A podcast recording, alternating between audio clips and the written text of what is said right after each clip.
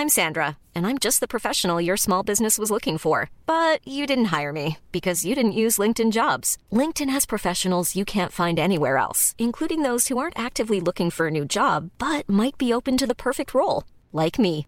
In a given month, over 70% of LinkedIn users don't visit other leading job sites. So if you're not looking on LinkedIn, you'll miss out on great candidates like Sandra. Start hiring professionals like a professional. Post your free job on linkedin.com/people today. Bonjour. Hello. Hola. Marhaba 1990. Cette date ne vous dit peut-être rien de particulier, et pourtant c'est l'année où l'humanité a franchi la première limite planétaire, celle de la concentration de CO2 dans l'atmosphère. Entre l'utilisation du carbone fossile et la déforestation, l'humanité émet 8 fois plus de CO2 qu'en 1950. Cela entraîne le fameux effet de serre et la température augmente. Mais alors comment faire face à l'urgence climatique, sachant que l'on ne peut pas se passer du jour au lendemain de toutes ces énergies fossiles sans mettre le monde à l'arrêt?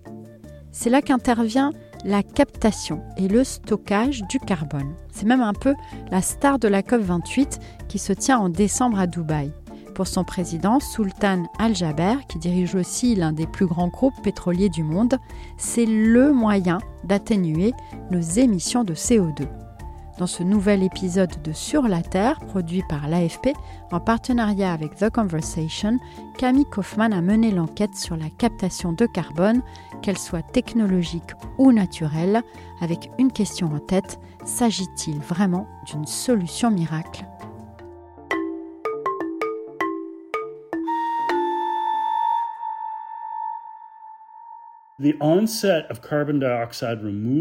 L'élimination du dioxyde de carbone, on en parle depuis 20 ans, mais elle est vraiment sur le devant de la scène depuis l'accord de Paris en 2015. Chris Bataille est chercheur, spécialiste de la décarbonation de l'économie. Il fait aussi partie du groupe 3 du GIEC qui propose des solutions pour réduire nos émissions de gaz à effet de serre. Absorber de manière technologique le CO2 est désormais indispensable, selon le groupe de scientifiques. Parce que l'accord de Paris et le rapport spécial du GIEC en 2018 ont clairement indiqué que nous étions allés trop loin en termes d'émissions cumulées. Nous allons devoir en absorber une partie et en réduire une autre. C'est à ce moment-là que les investissements et l'intérêt pour les technologies d'élimination du dioxyde de carbone ont vraiment décollé. Mais de quoi parle-t-on exactement? Aujourd'hui, la principale technologie, c'est le captage du CO2 dans les fumées d'usines ou d'installations polluantes. Mais une autre piste est de le capter directement dans l'air, comme si on nettoyait l'atmosphère. Ça paraît un peu fou, mais ça existe déjà. On est au beau milieu de l'Islande, en contrebas des versants d'un massif volcanique. C'est là que l'entreprise suisse Climeworks a installé en 2021 sa première usine qui filtre l'air ambiant d'immenses ventilateurs aspirent le CO2 et rejettent de l'air pur. La suite du processus, c'est Thomas Ratoui qui nous la raconte. Alors une fois que le dioxyde de carbone est capté, on va le dissoudre dans de l'eau. Et ici, on est sur le site d'injection. Donc le dioxyde de carbone qui est dissous dans l'eau, il va arriver par ce tuyau-là jusqu'à rentrer dans le puits où il va être injecté dans la roche volcanique à une profondeur entre 800 et, et 2 km de profondeur. Thomas Ratoui est chef de l'ingénierie des réservoirs pour Carbfix, l'entreprise islandaise qui s'occupe de transformer le CO2 en pierre. Le dioxyde de carbone va entrer dans cette roche, elle va libérer des métaux et après va former des minérales de calcite comme cela. Donc c'est de la dioxyde de carbone qui a été transformé en roche. Les montants de CO2 retirés depuis cette usine sont ensuite vendus sous forme de certificats à des entreprises comme Microsoft ou JP Morgan qui souhaitent compenser leurs émissions de gaz à effet de serre. Dit comme ça, la capture d'air direct semble très simple, mais ce procédé est très énergivore et pour qu'il soit vertueux, il doit être alimenté par des énergies propres. Sinon, il générerait à son tour du CO2. En Islande, Climeworks profite ainsi de la géothermie permise par les volcans. Mais l'autre difficulté, c'est que le CO2 est beaucoup moins concentré dans l'air qu'en sortie d'usine. vous avez la concentration du CO2 qui est 250-300 fois moins concentrée dans l'air que dans les fumées d'usine. Donc c'est beaucoup, beaucoup plus compliqué. Florence Delprajano est spécialiste du captage et du stockage du CO2. Elle travaille à l'IFP Énergie Nouvelle, anciennement Institut français du pétrole. Aujourd'hui, la technologie qui est la technologie la plus mature, en fait, c'est une technologie de lavage des fumées vous avez euh, vos fumées euh, à la sortie euh, des usines qui aujourd'hui partent dans l'atmosphère. Vous les faites passer dans une colonne où elles vont être en contact avec un solvant qui va absorber le CO2. Donc vos fumées, elles vont traverser votre solvant. Elles vont ressortir sans le CO2 Florence Delprajano parle ici du CSC, pour capture et stockage du carbone, une technologie qui capte en sortie d'usine, comme des centrales électriques, des cimenteries ou des hauts fourneaux, le carbone émis par la combustion des énergies fossiles ou par les procédés industriels avant qu'il ne rentre dans l'atmosphère. Selon l'Agence internationale de l'énergie, à la fin de l'année 2022, 35 entreprises commerciales dans le monde appliquaient le CSC. Aujourd'hui, on capte à peu près 40 millions de tonnes de CO2 par an. D'ici 2030, il faudra en capter 50 à 100 fois plus si on veut être capable d'atteindre la neutralité carbone en 2050. Quant à la capture d'air direct, le défi est énorme. Il faudrait beaucoup plus d'installations, car les 18 usines qui l'utilisent dans le monde n'ont réussi à extraire en 2022 que l'équivalent de 10 secondes d'émissions mondiales. Ces deux technologies suscitent quand même de l'espoir.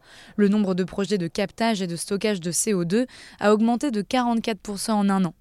La première usine capable de capter 1 million de tonnes chaque année doit entrer en service aux États-Unis en 2024, une goutte d'eau par rapport aux 40 milliards de CO2 qu'on émet annuellement. Mais la Chine, la Corée du Sud investissent massivement, la France cherche à identifier des sites de stockage et le Danemark a inauguré en mars un site d'enfouissement de CO2 sous la mer du Nord en présence du prince héritier du Danemark, Frédéric. thank you very much, Your Royal Highness. Kent, you may start the injection. Merci beaucoup, Votre Altesse Royale. Kent, vous pouvez procéder à l'injection. Thank you. Votre Altesse Royale, je peux confirmer que nous avons commencé à injecter le premier CO2 dans la mer du Nord. Félicitations.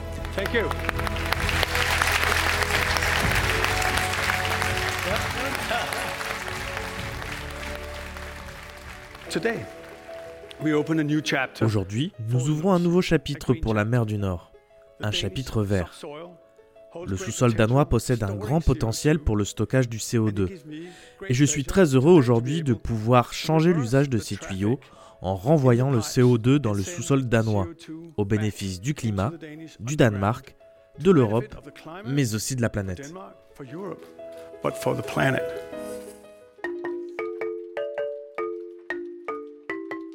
Ce cimetière de CO2 est en fait l'un des nombreux anciens gisements de pétrole présents dans la mer du Nord. C'est un endroit idéal pour stocker le CO2. C'est aussi une manière de continuer à valoriser ces sites de l'industrie pétrolière ainsi que son savoir-faire. Florence Delprajano de l'IFP Énergie Nouvelle nous explique.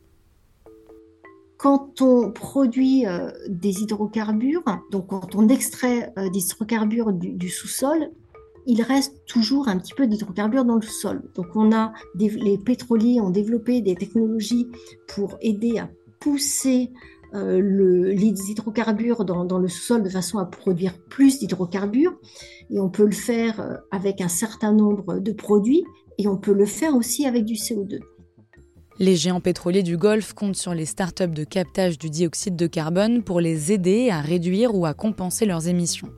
Par exemple, l'Abu Dhabi National Oil Company, l'un des premiers groupes pétroliers au monde, s'y intéresse de près.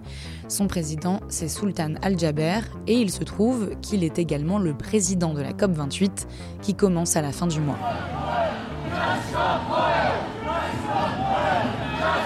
Le sujet sera au cœur du débat. Les ONG de défense de l'environnement estiment qu'il ne faut plus ouvrir de nouveaux gisements pétroliers, mais pour les industriels, comme Sultan Al-Jaber, il vaut mieux se concentrer sur la compensation. Le sujet a toujours été l'élimination progressive des émissions. Je le répète, l'élimination progressive des émissions en s'appuyant et en capitalisant sur les technologies existantes, nouvelles et émergentes.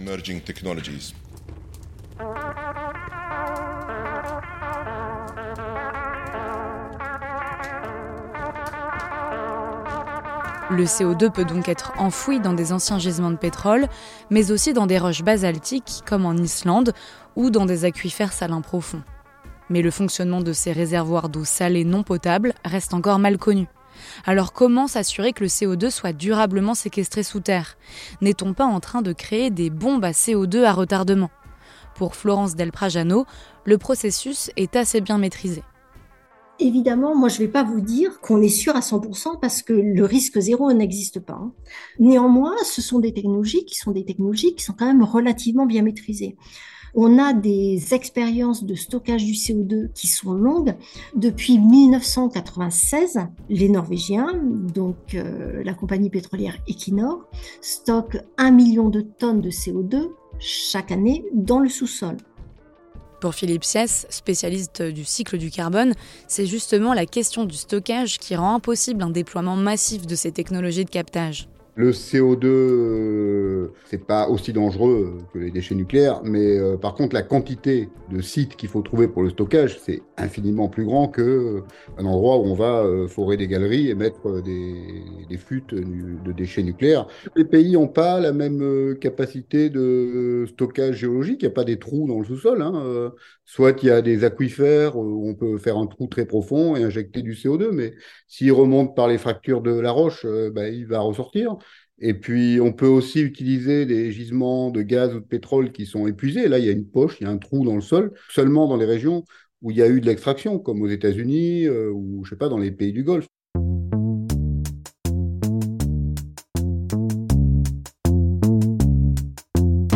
Une autre limite à la généralisation de ces technologies, c'est le prix. Capturer du CO2 en sortie d'usine coûte aujourd'hui entre 15 et 120 dollars la tonne, de 600 à 1000 dollars lorsque le CO2 est diffus dans l'atmosphère. L'ONG Project Drawdown, qui évalue et propose des solutions pour le climat, ne prend même pas en compte ces technologies-là. Écoutez Jonathan Foley, son directeur exécutif.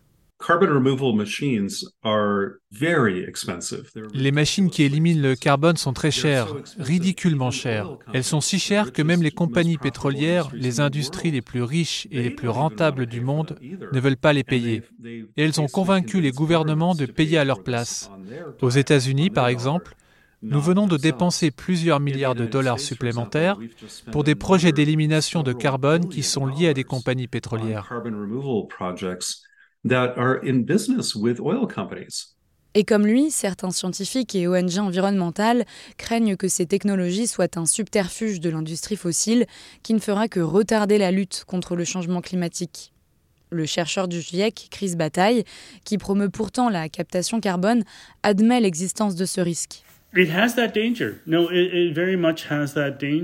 Oui, ce danger existe vraiment. Nous devons être très très sérieux aujourd'hui. Oui, nous devons investir dans les CSC. Oui, nous devons investir dans la capture d'air direct. Mais cela ne peut pas servir d'excuse pour continuer comme avant. Certains le défendront, mais ce n'est tout simplement pas raisonnable sur le long terme. Il s'agit d'un backup. C'est une police d'assurance. Ce ne peut pas être la stratégie principale. Aujourd'hui, pour Jonathan Foley, on ne peut compter que sur deux choses. Il s'agit de réduire les émissions de 95%, autant que nous pouvons, et d'éliminer un peu, 5% au moins, le carbone que nous ne pouvons pas réduire. Et à l'heure actuelle, la seule façon vraiment significative d'y parvenir est de faire appel à la nature. La nature pourrait donc nous donner un coup de pouce pour le carbone que nous ne parviendrons pas à supprimer. Et même s'il est difficile de quantifier exactement la quantité stockée, on sait qu'à l'échelle globale, la moitié du CO2 est absorbée par la planète, un quart par les océans, un quart par les végétaux et les sols. Les solutions technologiques ne font qu'imiter ce que la nature fait déjà. Au Zimbabwe, une équipe de chercheurs étudie les sols et les meilleures façons d'absorber le CO2. Parmi eux, il y a un Français, l'agronome Rémi Cardinael.